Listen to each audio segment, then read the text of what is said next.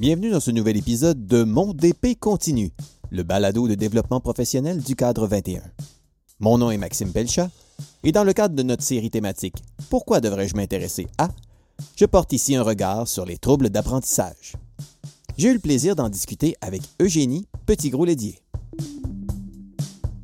Passionnée de l'éducation et des voyages, Eugénie est orthopédagogue depuis une dizaine d'années et a travaillé en France, en Australie, au Paraguay et aux Philippines.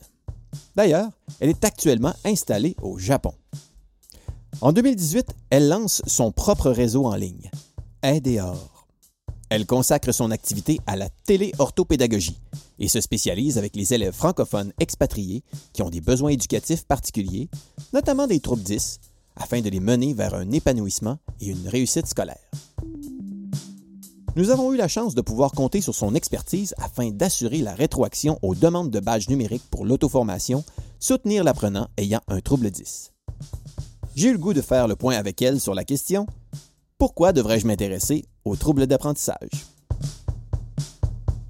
Wow, un balado du cadre 21 enregistré virtuellement, mais avec une discussion qui nous arrive tout droit du Japon. Eugénie, merci beaucoup d'avoir accepté mon invitation de discuter avec moi pour cet épisode. Ça me fait plaisir. Merci beaucoup, Maxime, de, notre, de cette belle invitation-là. Ben oui, puis regarde, on saute dans le vif du sujet tout d'abord. Peux-tu nous éclairer sur ce qu'on entend par trouble d'apprentissage? C'est un terme qu'on voit beaucoup passer. C'est un terme qui, est large. Euh, mais qu'est-ce qu'il faut savoir par rapport au trouble d'apprentissage? Mm-hmm.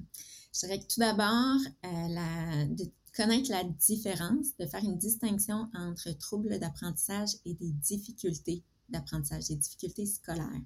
Quand on parle de difficultés scolaires, je dirais que c'est quelque chose qui va être, euh, qui ne sera pas euh, à perdurer dans le temps. On va parler de des difficultés qui sont temporelles, qui sont euh, qui vont se résorber avec un soutien, avec euh, avec le temps, on va pouvoir s'en sortir et ce n'est pas permanent.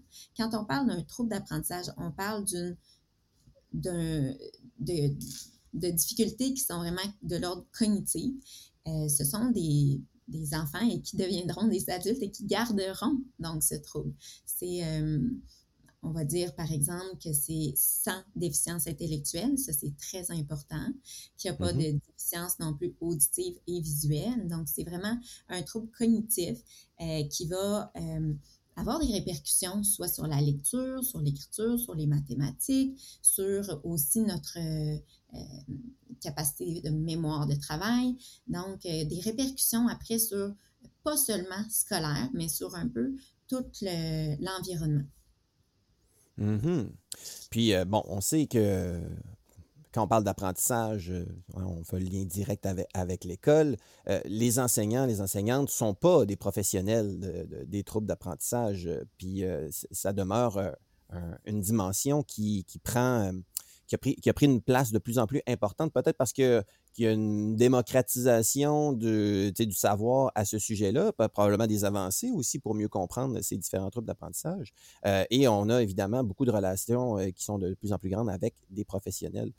C'est qui les professionnels qui tournent autour des troubles d'apprentissage puis qui viennent mmh. justement en appui euh, à ces jeunes-là, puis comme tu le dis, à ces futurs adultes qui, qui, qui vivent avec des troubles d'apprentissage?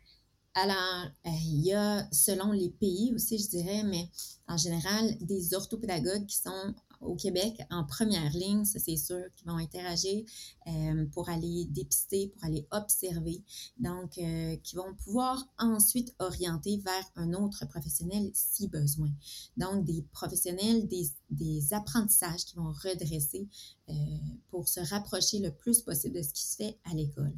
Ensuite, autre des orthopédagogues, il y a des orthophonistes, bien sûr. Mm-hmm. Quand ça va toucher le langage, la communication, c'est sûr que ce sont les orthophonistes qu'on va aller voir. Ils vont pouvoir dépister, par exemple, une dysphasie, donc euh, tout ce qui est par rapport à la compréhension des mots et puis aussi euh, à la prononciation. Donc, euh, il y a aussi des psychologues qui peuvent aider les élèves qui ont des troubles 10. Donc, que ce soit pour l'estime de soi, la conception déjà de tout ce qui est vraiment dans, les émotions, ce sont des, personnes qui vont avoir peut-être des besoins pour autoréguler un petit peu leurs émotions. Euh, il y a des ergothérapeutes aussi qui vont travailler tout ce qui est la mm-hmm. coordination motrice. Donc, euh, de tenir le crayon, euh, tout le, corps, l'hémisphère droit et, gauche. Donc, de ce qui est par rapport au corps. Puis, il y, a des, il y a des médecins aussi, des neuropsychologues, on dit aussi neuropédiatres selon les pays, mm-hmm. qui vont pouvoir dresser aussi des diagnostics vraiment côté médecine. Donc, de pouvoir mettre des termes, de pouvoir accompagner par rapport au, bilan là, euh, neuropsychologique. C'est très important, là, euh, cette sphère-là, même s'ils sont peut-être pas toujours dans de l'intervention, mais mm-hmm. on y passe pour faire des évaluations, pour avoir des documents, pour... Euh, donc, une, une, panoplie de, spécialistes qui, sont, euh, qui, qui, creusent et qui continuent de creuser euh, pour euh, ces, différents troubles-là pour, pour évidemment mieux accompagner ceux qui vivent. C'est vrai, c'est vrai que quand on n'est pas du domaine, ça peut paraître avoir beaucoup, beaucoup d'intervenants. Et je pense que ce qui est important aussi pour les enfants, c'est de ne pas avoir, on dit, une multiplication d'intervenants en même temps. Donc, on peut aller voir un une orthophoniste ou un orthophoniste sur un certain temps. Puis ensuite, on peut euh, faire une petite coupure, interrompre et aller voir euh, un autre spécialiste. Puis, des fois, c'est de la psychologie qu'on a besoin. Et là, ah, on va retourner voir l'orthopédagogue parce que là, ce sont des besoins vraiment à l'école qu'on a besoin. Donc, euh, de faire peut-être un ou deux à la fois, ne pas, mais effectivement, qu'il y a plusieurs professionnels qui vont œuvrer d'une manière différente et l'intervention est très différente euh, selon la spécialisation euh, mm. du professionnel.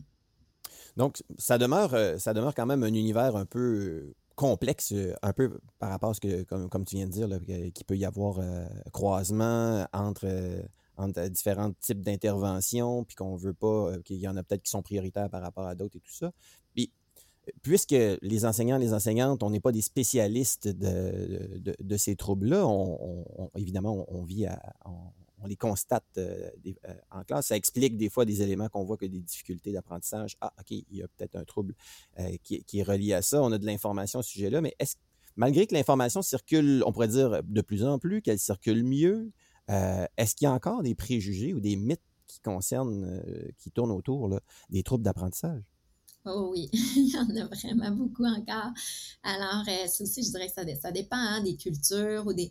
Mais effectivement, qu'on l'entend encore vraiment beaucoup, soit que c'est euh, ah, euh, il, n'est pas assez stimulé à la maison ou ah, il est donc paresseux. Moi, j'entends il y a un poil dans la main. Ah, il faut faire plus d'efforts. Mais alors que ce sont des élèves qui font le double, triple quand ils mettent les bouchées doubles d'efforts, mais c'est juste que c'est pas toujours reconnu. Tout le temps passé à les apprendre les mots de vocabulaire, parce que si l'élève n'a pas des stratégies qui sont efficaces, c'est vrai qu'il va passer beaucoup de temps à faire peut-être des exercices qui ne lui seront pas. Euh, mm-hmm. Qui ne l'aideront pas. Donc, euh, souvent, on, peut effectivement entendre ça c'est pas de la mauvaise volonté de personne. Je pense que c'est quand on ne le sait pas, on pense que ça peut venir.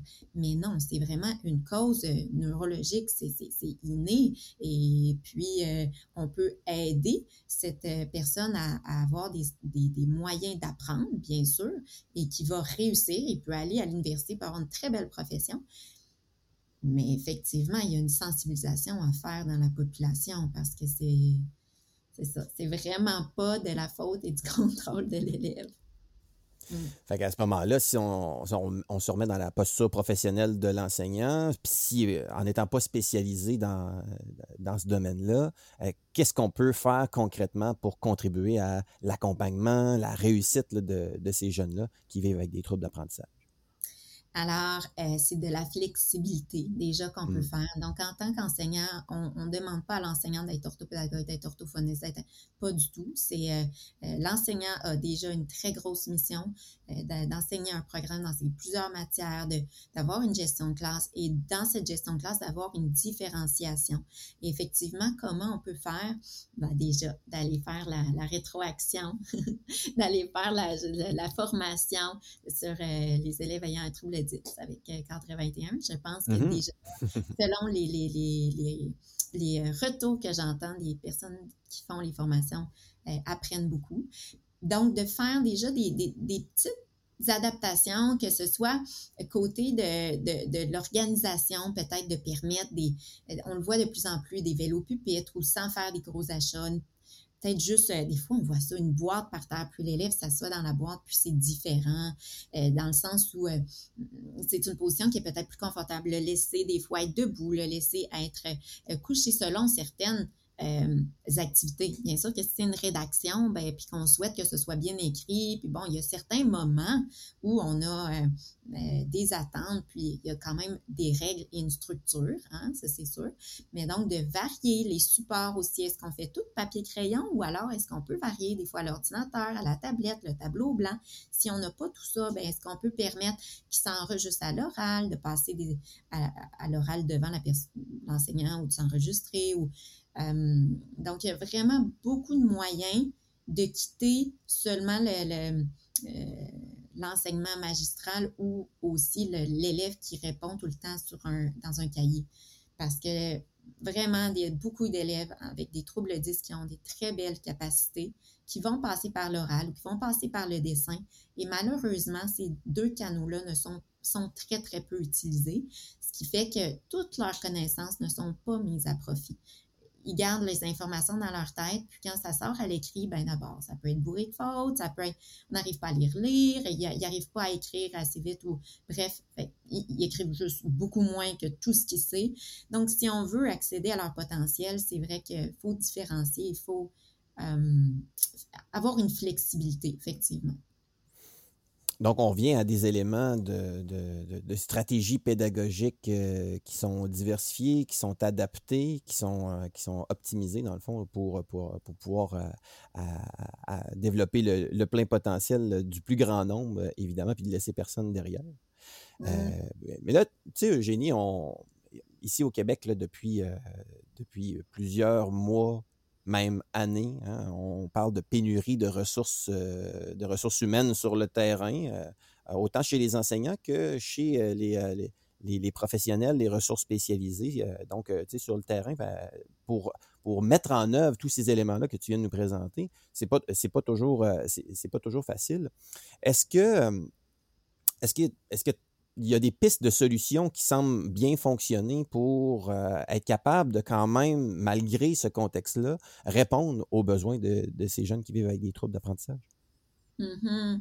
Ben, je pense que pour des parents qui veulent se renseigner pour savoir comment aider euh, leurs enfants, il y a plusieurs formations. Ça peut être euh, dans des, dans des groupes Facebook, dans des entraides avec d'autres d'autres parents.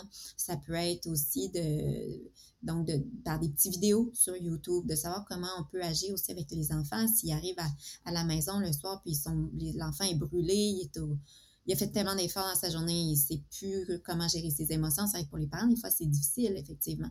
Et pour les enseignants aussi, je dirais qu'effectivement, s'il y a une pénurie, puis qu'ils n'ont pas d'aide d'un technicien en éducation spécialisée, ou bon, eh mm-hmm. ça fait des grosses journées, effectivement, monter toute cette, différenciation-là peut prendre du temps aussi, là, de penser à plusieurs manières de présenter notre contenu, notre... Bon, alors, je pense qu'il faut aussi se tourner des fois vers des instances privées et recommander euh, aux parents ou à l'école de faire appel donc, on le voit de plus en plus, ça peut être avec la télé-orthopédagogie, par exemple, euh, d'avoir un, euh, un, lien avec des, des téléorthopédagogues, mais qui sont peut-être au privé, qui vont intervenir, ou alors de, recommander aussi aux parents un support pour l'enfant à l'extérieur de l'école, ce qui fait qu'il va quand même avancer et apporter peut-être des aides-mémoires dans la classe, apporter quand même euh, du contenu qui va être en collaboration dans la mesure du possible, mais de pouvoir de pouvoir avancer aussi dans son contexte de classe. Donc, je pense qu'effectivement, il faut peut-être euh, euh, se retourner vers le privé à certains moments, là, s'il y a vraiment une pénurie au public, puis que les enseignants, et encore là, je dirais que les enseignants, ce qu'il y a, c'est que s'ils veulent faire euh, des formations ou bon, est-ce que ça vient des commissions scolaires ou est-ce que c'est sur leur temps personnel? C'est ça aussi, hein, c'est beaucoup d'investissement, il faut quand même se le dire. Donc, euh, des fois, durant les journées pédagogiques, hein, je pense que les enseignants font justement les formations du cadre 21. Puis, euh, Effectivement. Donc, on, part tout d'abord par de l'information pour, pour, pour bien comprendre, pour être sensibilisé à, ces différentes dimensions-là, puis après ça, ben, potentiellement de voir des pistes d'action. Puis je comprends bien qu'il y a un travail d'équipe, il y a un travail d'équipe avec à l'intérieur de l'école entre les différents intervenants, les enseignants, les professionnels. tu parlais des, techniciens en éducation spécialisée tout à l'heure, qui sont des ressources qui semblent très, très, très couru, euh, particulièrement au, niveau primaire. Euh, mais aussi, tu l'as mentionné, avec euh, le travail avec à la maison, avec, avec les parents. Donc, c'est tout un travail d'équipe, dans le fond, là, qui, est, qui, qui est là pour entourer ces jeunes qui vivent avec des troubles d'apprentissage. Puis, tu vois, ça me fait penser, toi, euh, tu es orthopédagogue, euh, ça fait, un, ça fait bout de temps que, tu œuvres là-dedans, tu, euh, travailles même dans le domaine de la télé-orthopédagogie, si, si j'ai bien compris. Est-ce que tu as eu l'occasion de constater des belles réussites sur le terrain, puis de dire que, OK, ce, travail un peu comme d'équipe dont, tu parlais tout à l'heure, que, que ça, y a eu vraiment quelque chose qui, qui a vraiment porté fruit pour accompagner et soutenir euh, des jeunes qui vivent avec des troubles d'apprentissage. Oui, et justement, c'est avec la collaboration. Euh, c'est qu'on a mis en place dans un lycée français à l'étranger un pôle pour les élèves à besoins éducatifs particuliers, vraiment avec un local de réussite, donc un local pour effectifs réduits pour les évaluations, avec un ordinateur, avec la reformulation, avec plus de temps. On a vraiment avancé avec les enseignants pour qui acceptent et que ce ne soit pas vu comme de la triche, pour que les élèves puissent recevoir aussi les, euh, les évaluations. Euh, euh, on reprendra là, pour que les enseignants puissent aussi envoyer les, les, les, les documents de prise de notes au préalable pour que les notes soient prises aussi en classe avec, par exemple, OneNote ou ça dépend de certains, mais vraiment qu'il y ait une collaboration et une participation, un investissement aussi du, de l'enseignant qui s'implique dans cette démarche-là et de comprendre la, les impacts positifs pour, pour leurs élèves. Et ça, c'est vrai que c'est une très, très belle réussite parce que en tant qu'orthopédagogue, on, on, a tendance à vouloir, euh, selon les, les, élèves, plus qu'eux des fois. On en fait beaucoup, mais euh, autant dans le temps, dans la créativité, dans bon. Mais c'est important aussi que les enseignants sachent que, savent qu'on est aussi du bord des enseignants, pas juste du bord des élèves. On veut que les élèves réussissent, mais on a besoin aussi des enseignants pour que leur contenu, que les élèves euh, apprennent durant leur cours, qu'il soit intégré. Donc ça, je pense que c'est une très belle réussite, euh, cette dynamique-là, cette vision-là, ce changement de pratique et de, de changement un peu de, de vision, de un autre regard sur leurs élèves avec euh, des troubles 10. Mmh. Donc, je, retiens euh, le, mot que tu as, mis bien en évidence, le mot collaboration, qui, qui, clairement, qui semble être clairement au cœur de, euh, de, ce travail-là, de ces interventions qu'on fait avec les jeunes qui, ont, qui vivent avec un trouble 10. Euh, donc, euh, tu l'as mentionné, la formation continue, c'est une, une, une bonne piste pour les, pour les gens sur le terrain, pour, euh, pour s'informer, pour voir, pour s'inspirer, puis de voir concrètement qu'est-ce qu'on peut, peut mettre en place dans, dans notre pratique. si je suis intéressé à en savoir un peu plus là-dessus, là, fait qu'au-delà de, de, de, la riche auto-formation sur cadre21.org. Est-ce qu'il y a d'autres ressources auxquelles tu penses qu'on pourrait aller euh, jeter un coup d'œil, qu'on pourrait aller s'abonner? À, quoi tu penses quand je te dis ça? Alors, ben, moi, c'est sûr que, étant donné que je suis très impliquée dans l'aide aux élèves avec des troubles d'apprentissage, j'ai une page Facebook que je vous recommanderais, c'est sûr. Donc, de juste aller sur AIDEOR, A-I-D-E-O-R, AIDEOR, Aide en orthopédagogie.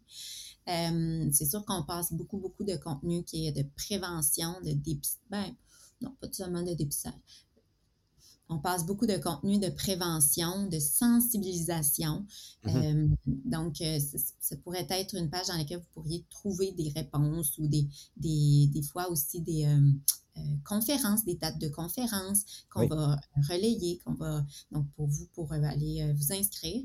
D'ailleurs, là, on monte une journée mondiale des 10, donc peut-être que ça peut être aussi un événement dans lequel vous voulez participer. C'est huit heures de conférence, donc avec seulement des spécialistes. Donc, et ça, je pense que c'est des groupes comme ça, plusieurs, quand on tape 10, DYS dans Facebook, on en trouve plusieurs. Et puis, vous vous pouvez trouver de l'entraide, que ce soit des enseignants autant que des parents. Il y a vraiment des échanges sur euh, des, euh, des, façons de faire qui fonctionnent à la maison dans sa classe. Donc, allons les partager, puis allons les essayer. Euh, c'est vraiment riche de pouvoir faire des, trouver des solutions tout le monde ensemble. Et puis, il y a des livres aussi qui ont un peu se, euh, documenter avec, euh, bon là, il y en a plusieurs aussi, mais j'en ai sorti deux parce que ils sont pas trop théoriques.